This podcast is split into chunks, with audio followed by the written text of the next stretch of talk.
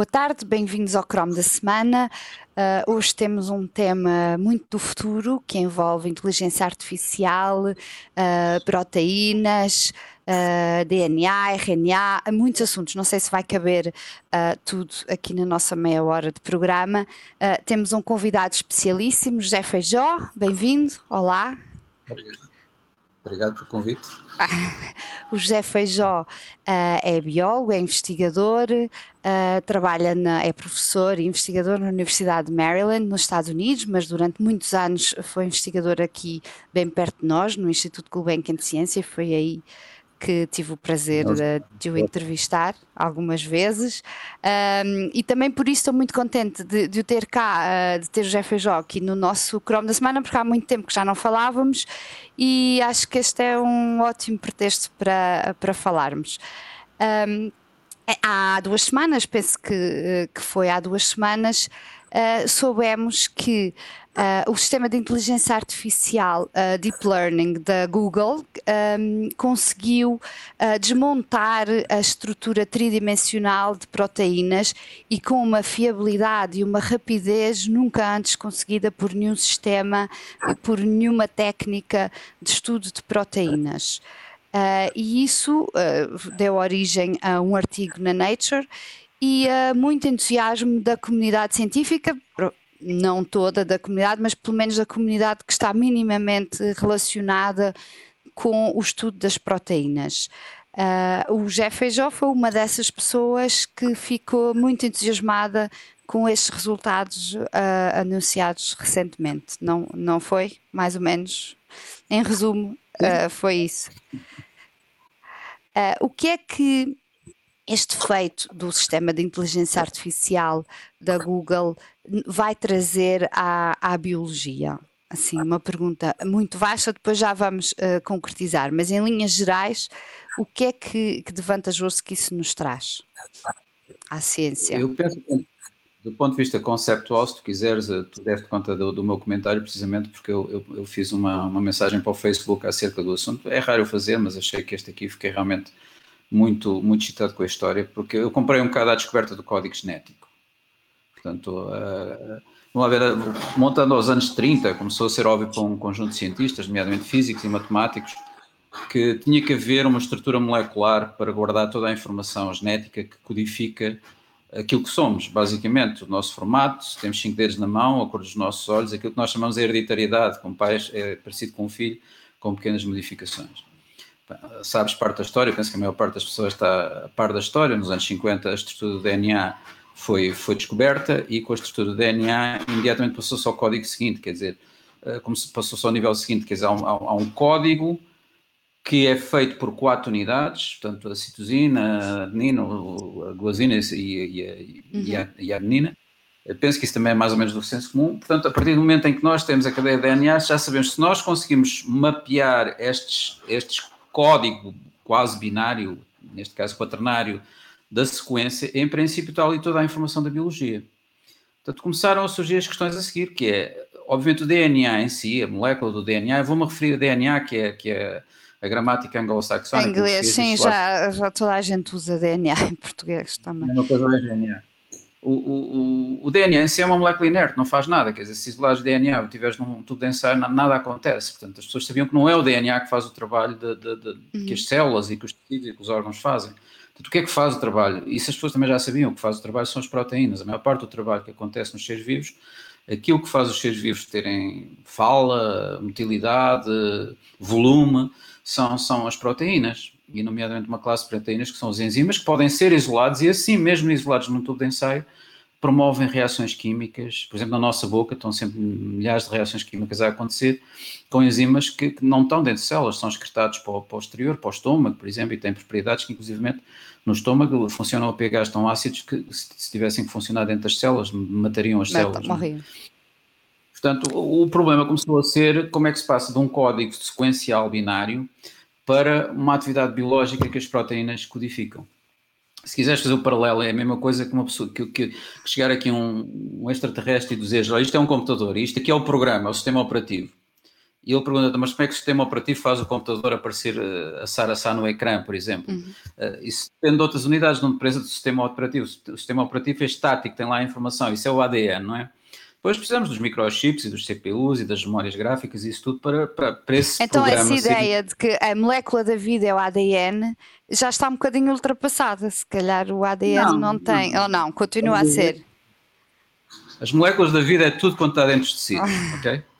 Tudo tem informação, tudo é importante. Volto a dizer, se tu agarras na todas as proteínas que nós, nós... Nós não sabemos definir vida do ponto de vista molecular, porque mesmo a bactéria mais simples, que tem, imagina, 170 genes, se nós sintetizarmos essas 160 proteínas e enfiarmos num tubo de ensaio, nada acontece. Não dá uma, não dá uma bactéria. Não dá uma bactéria, ok? Portanto, há, há, níveis aqui que nós ainda desconhecemos, que nós não controlamos. Então a proteína ainda não é o último nível, não é o nível a, mais a pequeno. Não, não, eu, não, não é assim, ok? É, é nós estamos a falar aqui é de informação, ok? Pensa no sistema operativo. Tu podes ter um computador pronto a funcionar, se não tiver um sistema operativo não funciona. Uhum. E em cada momento estás a trabalhar no computador, só uma fração do sistema operativo é que está a ser utilizado. Pai, 10%, imagina, do, do código que alguém pôs naquele sistema operativo, em cada momento é que está a ser utilizado. O ADN é a mesma coisa. O ADN tem a informação toda que é necessária para fazer um determinado ser vivo, não é? Mas em cada momento, em cada célula, apenas uma fração desse genoma está a ser utilizado, desse número de genes. Imagina, o sistema humano, o genoma humano tem 20 e tal mil genes. Cada célula, em princípio, não, não, não expressará mais que 10 mil, menos metade. Porque são esses que são precisos para fazer aquela célula, ou aquele tecido, ou aquele metabolismo que está a acontecer. Agora, quem faz o trabalho, e aqui é que há, de definir a coisa, uma coisa é a informação, está uhum. no ADN. Outra coisa é quem é que faz o trabalho. São as proteínas. Quem faz é a proteína. As proteínas, nomeadamente os enzimas, ok?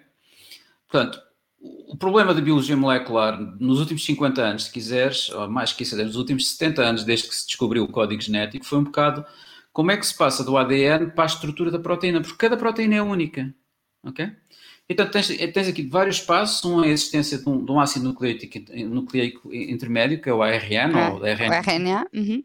Portanto, que ouvimos em, falar muito agora por causa da vacina, da RNA, também se tornou muito famoso o RNA por causa... É importante dizer que o RNA mensageiro foi publicado, a sua existência foi postulada pela primeira vez, teoricamente, atenção, em 1961, pelo senhor francês, François Jacot e François Monod, que acabaram por ganhar o prémio Nobel posteriormente, não por essa descoberta, mas por outra. Portanto, comemoramos eh, praticamente a 60 para 20, vão a 60 anos para o ano, comemoramos 60 anos do RNA mensageiro. Uhum. Quer dizer que 60 anos depois de uma descoberta fundamental e teórica, estamos a curar uma pandemia global com o resultado com... aplicado. Isto é importante para as pessoas perceberem que o salto entre, entre uma descoberta fundamental e uma aplicação tão importante como eventualmente conseguir parar uma pandemia global às vezes demora décadas a, a, consolidar, não é? Apesar das coisas agora andarem muito mais rapidamente. É, mas vamos informação... só para nos centrarmos na questão. Uh, uh, o que foi agora conseguido pela primeira vez foi uma ferramenta que permite estudar a estrutura destas proteínas a nível tridimensional, porque a função das Exato. proteínas está muito associada à sua forma no espaço, como, como, é, como a configuração, como é que ela se organiza no espaço. E isto era extremamente difícil de prever e de analisar, não é? Exatamente. é? Se tu quiseres, pensa numa chave, numa chave, numa chave inglesa, uma chave de canos, não é? Uh, basicamente, podes pensar que a chave de canos, num, num, passo anterior, foi uma fita de metal, não é? Que não serve uhum. para nada. Para fazermos uma chave de, de, de, canos, temos que fazer rodas, temos que fazer dentes, temos que fazer, temos que pôr as peças no sítio para ela funcionar como funciona. Portanto, uma proteína funcional também depende disso. Portanto, o código genético passa para o tal ARN e depois esse ARN, ARN, RNA, desculpa, como quando tento dizer isto em português. Esse RNA passa para a proteína em, numa forma em que três letras do DNA são traduzidas num aminoácido. Uhum. Portanto, imagina que o tens aminoácido um gene, que, é, que, são os elementos que compõem as proteínas. São os tijolos que fazem as proteínas. Uhum. E há 20 tijolos diferentes. Portanto, imagina que tens um gene de 6 mil nucleótidos em princípio, esse, gene, 6 mil nucleótidos, vai dar... 3 vai dar 2 mil, 2 mil proteínas. 2 mil que é uma proteína já relativamente grande. Uhum. E, só que esses aminoácidos são 20, nós conhecemos 20 aminoácidos que formam proteínas na maior parte dos seres vivos.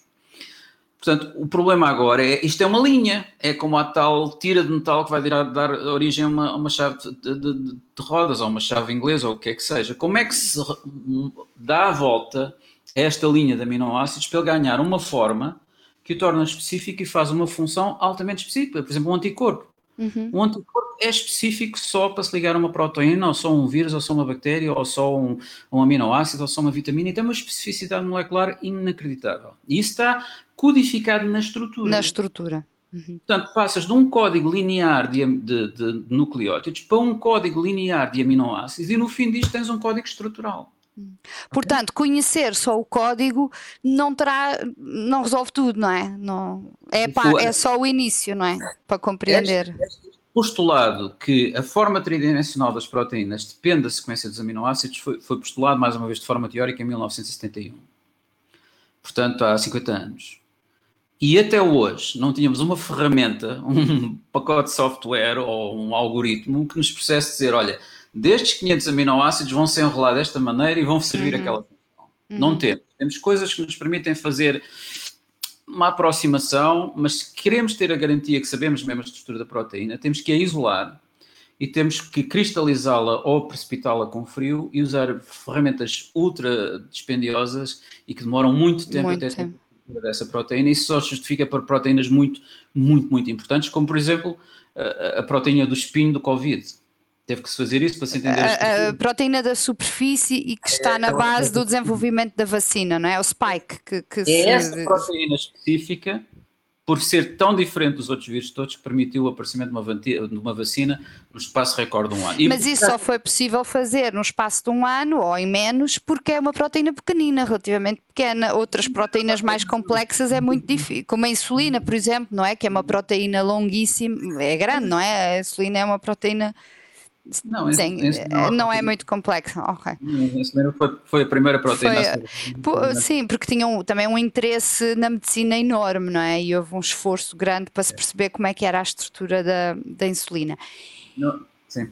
E isto agora, o que fez este, este sistema uh, de deep learning aplicado ao estudo da estrutura da, tridimensional das proteínas, o que conseguiu foi acelerar e fazer isso de uma forma muito rápida. Esse processo longo que estavas a descrever foi substituído por. Uh, é, é, um bocado, é um, um bypass, é, é uhum. tu dizer. Agora já não precisamos fazer a experiência, porque em princípio isto já nos vai dar o resultado final só através de software.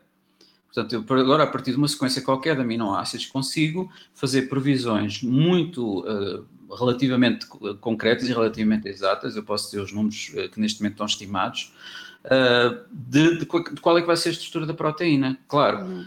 este algoritmo, uh, falar nisso, estamos aqui a falar no Flash, isto é um, é um, é um programa, um conjunto de programas que se chama de, de AlphaFold, portanto, AlphaFold porque é o enrolar, o, o folding, enrolar.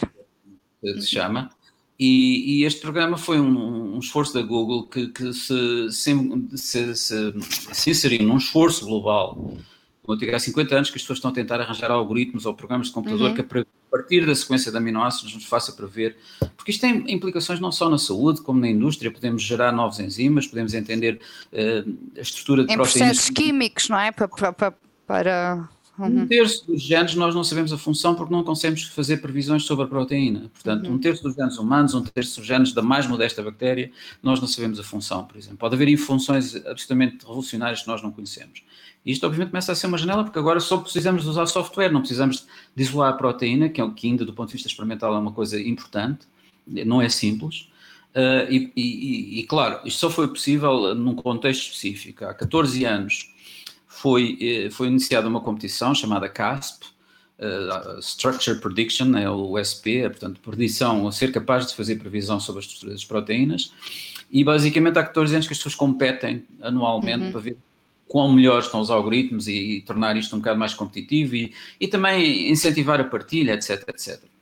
E há dois anos a Google decidiu uh, entrar neste esforço coletivo, basicamente porque começaram a dizer porque é que não aplicamos a inteligência artificial, que pode ser uma maneira de resolver a coisa. Claro, o problema foi, uh, para que se entenda que também não é só a Google, não é? O problema foi definido pela comunidade científica e todas as proteínas que serviram para treinar a, inteligência artificial, o algoritmo de inteligência artificial, porque obviamente eles não fazem nada se não forem treinados. Claro. Uh, foram as bases de dados de alguns milhares de proteínas para as quais já se conhecem as estruturas e a forma da avaliação, porque a forma do, do algoritmo ser treinado é tem que fazer uma avaliação, isto é, o que tu, isto é o que nós queremos que tu faças ao algoritmo, Portanto, a inteligência é definida pelo, pelo produto de saída, por assim dizer. Uh, obviamente também foi uh, com base em previsões de estruturas que conhecemos já, porque já fizemos o isolamento das ditas proteínas. O que é facto é que este AlphaFold, no primeiro ano, uh, ficou logo posicionado numa posição, acho que foi mesmo o primeiro, logo no primeiro ano, que foi o ano. E este ano aconteceram duas coisas. Uma, ficou destacadíssimo dos outros softwares todos, os outros esforços mundiais que estavam a ser feitos. Uh, mas não só isso, ultrapassou-se um, um limiar, que é o limiar dos dois terços, em que conseguiram resolver dois terços das proteínas que estavam em competição, que à partida já representam. Quando é resolver, é identificar a estrutura, é, é isso. Resolver é, é isso, não é? Uhum. Exclusivamente pela sequência dos aminoácidos, que pode ser prevista da sequência do DNA, dizer-te: olha, a proteína vai ter esta estrutura e provavelmente servirá a esta função. Ok? Isto é, isto é uma diferença abismal. Forma e função, que é até o lema do design, forma e função. Exatamente. Eu, eu equivali, eu, quando escrevi no Facebook, se calhar exageradamente, fiz uma equivalência a isto à descoberta do código genético, porque também foi aquela, aquela ferramenta que nos permitiu, permitiu passar de, de, da sequência do código do, gene, do, do, do ADN para a sequência da proteína que é um salto brutal e que tem basicamente. E este é o salto seguinte, não é? Este, este é o é salto, salto seguinte. Este é o salto seguinte, acho eu. Um, enfim, historicamente não, não será, obviamente há aqui dimensões diferentes do que é que foi preciso para fazer um e o outro.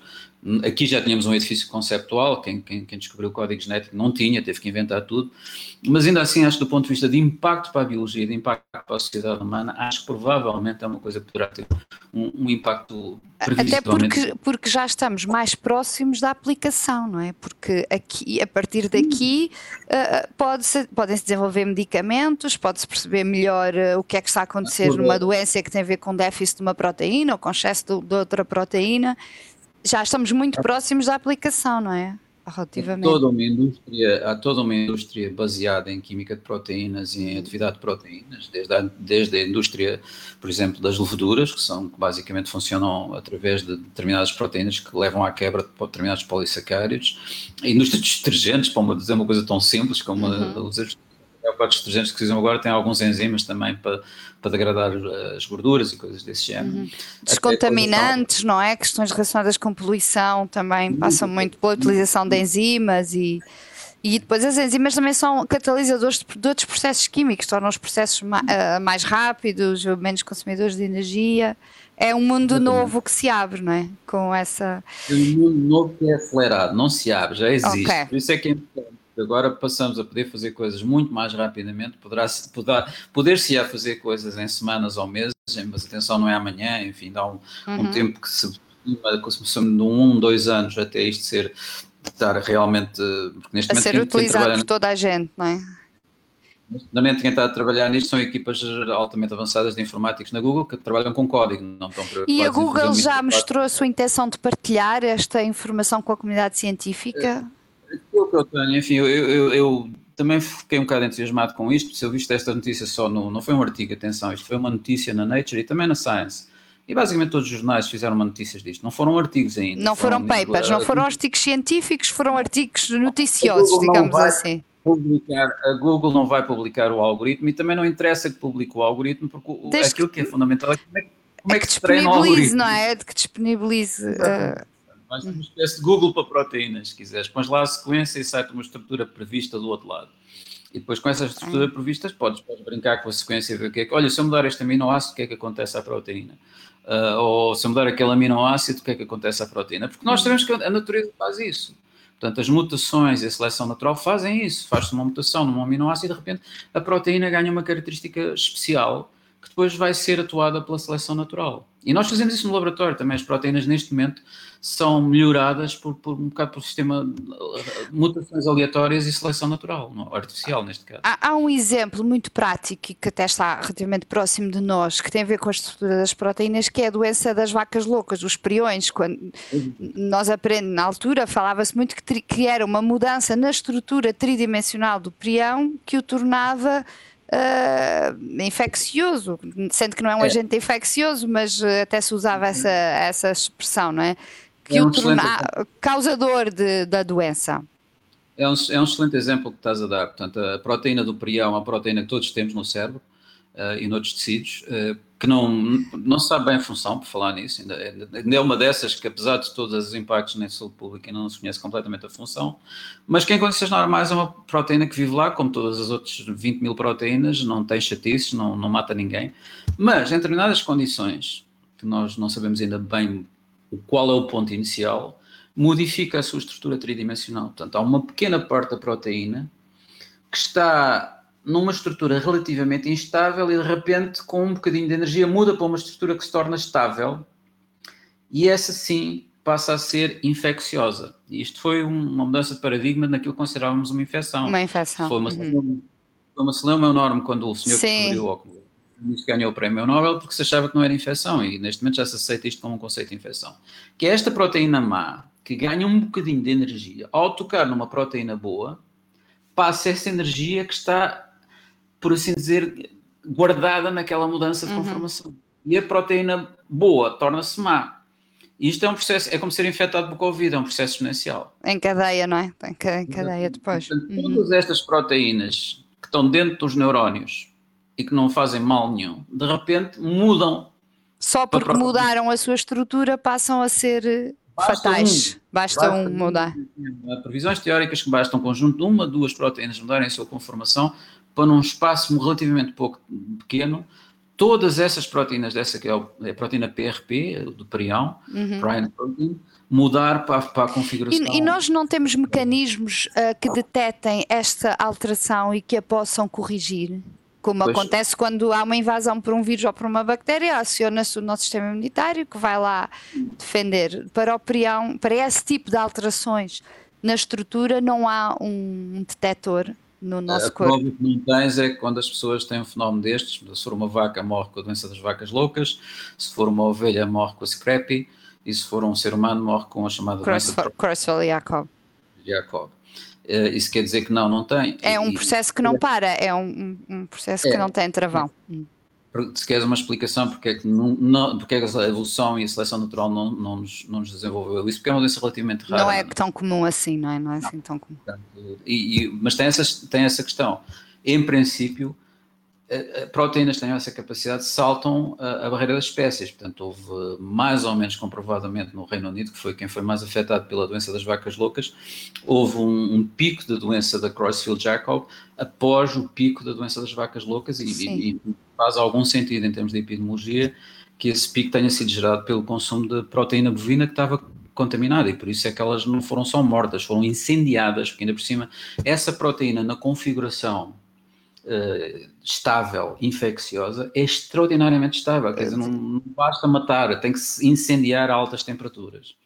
Porque ela torna-se muito, muito resistente, Exatamente. não é? Torna-se... É uma proteína que normalmente está solúvel e está numa, numa, situação relativamente instável, que se pensa que tem a ver com a sua função real, que ainda não está descoberta, mas quando, se quando adquire essa, essa energia extra para se tornar extraordinariamente estável, é muito difícil destruí-la e, e, e torna-se infecciosa, por isso simplesmente pode, porque passa através do trato intestinal e pode infectar, pensa-se, uh, pessoas uh, que desenvolvem a doença de Creutzfeldt-Jakob.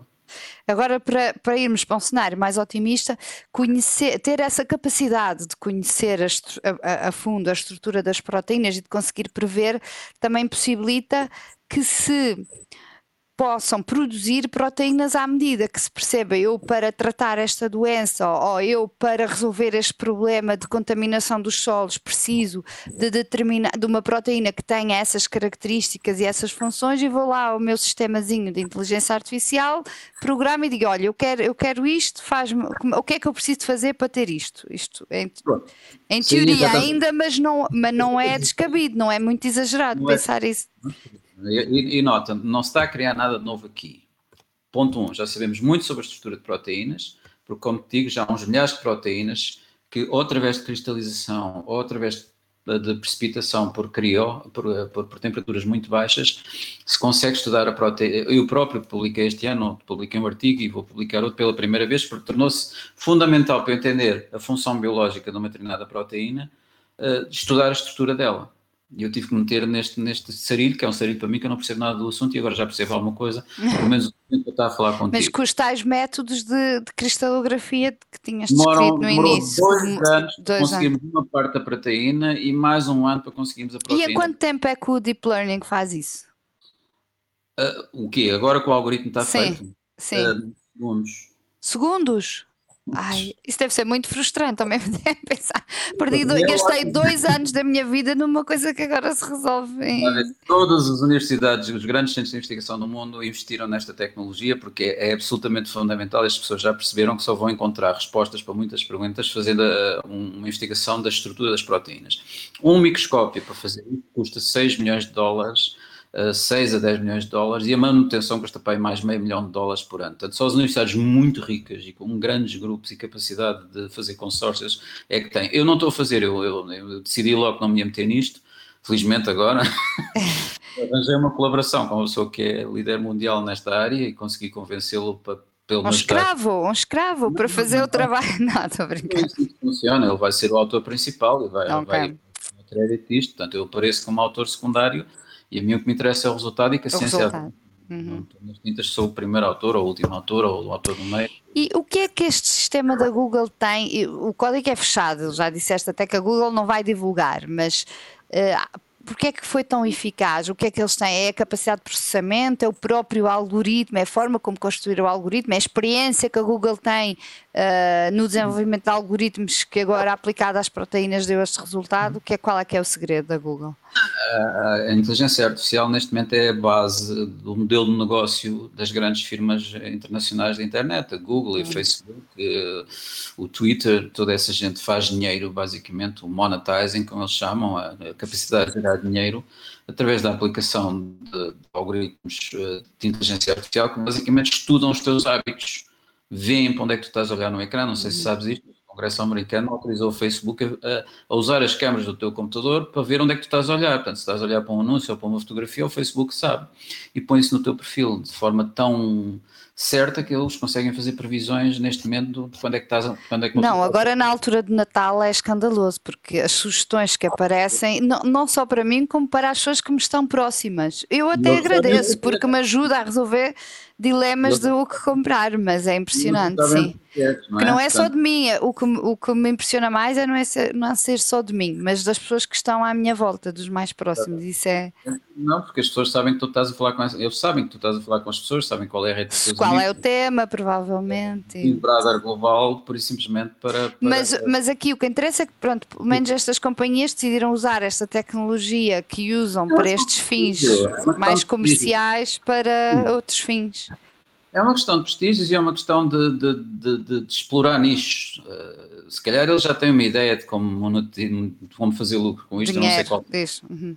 Mas uh, quando começaram com o Google Earth, a partida era de Borla e toda a gente achou, pá, bestial, conseguimos fazer isto de Borla, porque é que eles estão a fazer isto? Pronto, agora já percebemos, com, com todo o tipo de navegações e com todo, todo o tipo de saberem onde é, onde é que tu estás e se entras no restaurante tal e se entras uhum. no restaurante tal, já, já estão a fazer dinheiro, não é? Uhum. Ninguém sabe. Mas, mas tem sido uma estratégia das grandes empresas. A IBM era um exemplo típico. A IBM sempre teve equipas de investigação. Ganharam um Nobel, por exemplo, por inventarem um microscópio que nunca foi aplicado em termos. A ideia era implicar aquilo mesmo à construção de microchips.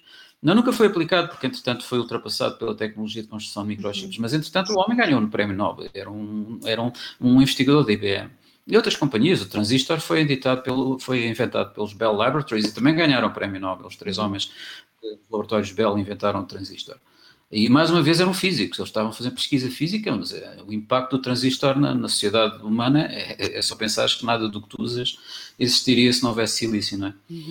Uh, aqui eles fizeram mesmo, e, e, outros exemplos, olha, por exemplo, o ano passado estive no, no Instituto Salk, na Califórnia, que é um dos institutos em, em muitos níveis uhum. dos mais avançados do mundo, e estive a falar com, com, com o chefe da secção de microscopia, estavam a colaborar com pessoas do Facebook, precisamente para lhes, para lhes desenvolverem algoritmos de inteligência artificial para conseguirem aumentar a resolução de um determinado microscópio, ou seja, ver coisas mais pequenas que o microscópio fisicamente não consegue resolver, mas que um algoritmo bem treinado consegue. Consegue.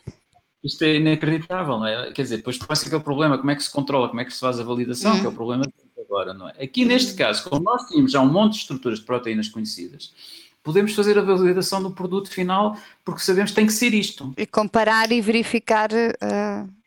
E foi aí que, de facto, isto foi o argumento mais convincente. Uh, uma das pessoas que está neste, nesta tal estrutura de competição no tal caso, um colega meu do meu departamento, e eu perguntei-lhe mesmo diretamente, olha, isto é mesmo a revolução que, que a Nature e a Science estão a dizer? E ele disse-me sim, e deu-me os números. Portanto, o algoritmo este ano resolveu cerca de dois terços das, das estruturas sem qualquer erro. No outro terço, quando eles foram verificar, acontece que a maior parte dos casos era a parte experimental que estava errada. Estava errada. Certo.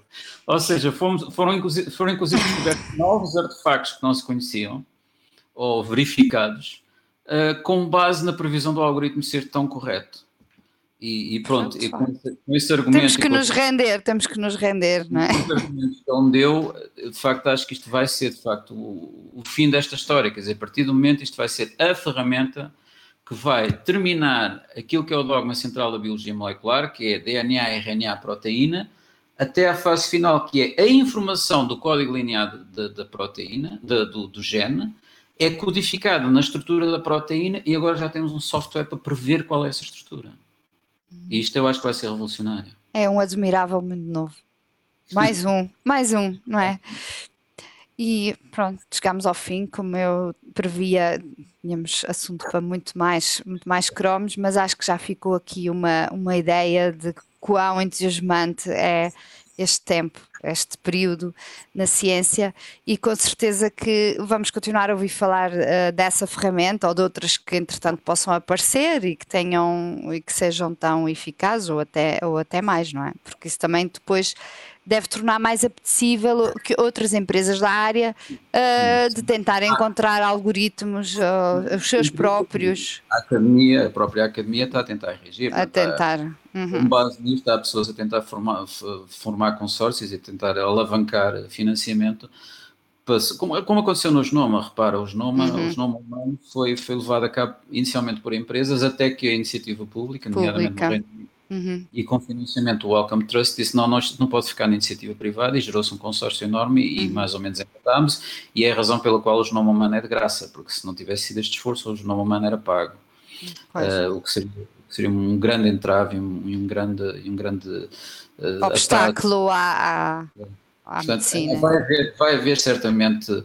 Mas a indústria também percebeu isto, a indústria também percebeu que se, que, que se tem que gargantar mais e se querem, de facto, criar monopólios, há capacidade da comunidade científica para, para, para, para, resolver e para arranjar consórcios e há, e há estruturas de financiamento que eventualmente estão dispostas a que isso não aconteça. E, e de tal forma que nunca mais ninguém tentou fazer uma coisa desse género. Se vai acontecer aqui ou não, repare, a Google tem os melhores cientistas do mundo de computação, ponto final, tem as melhores equipas da inteligência artificial, nomeadamente em termos de deep learning, uh, porque é, é o modelo de negócio deles, eles tiram-nos das universidades, às vezes nem acabam o curso logo com, com, com, com, salários e condições de trabalho fantásticas. E tem, respondendo à tua pergunta da, da, da tem, tá, de facto tem uma capacidade instalada de computação que mais ninguém tem. Mas. Portanto, uh, que eles devolvam qualquer coisa à comunidade sob a forma de conhecimento básico, acho que é bom. Pronto, independentemente dos argumentos. E também lhes interessa uh, limpar, é, limpar a imagem, não é? Da sem dúvida, é isso que eu estou a dizer. Grandes companhias sempre fizeram este género de coisas por uma questão de imagem e por uma questão de, de, de afirmarem nós somos tão bons que até resolvemos até. um problema que os, as melhores cabeças do mundo há 50 anos que não conseguem resolver. Muito bem, muito obrigada mais uma vez e foi Obrigado, um eu. prazer ter-te aqui no Chrome da Semana. Obrigada. Espero tenha sido explícito. Ah, eu penso, eu penso, acho que sim, não tenho, não tenho dúvidas, não tenho dúvidas. Obrigada. Obrigada também a si que esteve connosco. Volte para a semana com o Chrome da semana. Música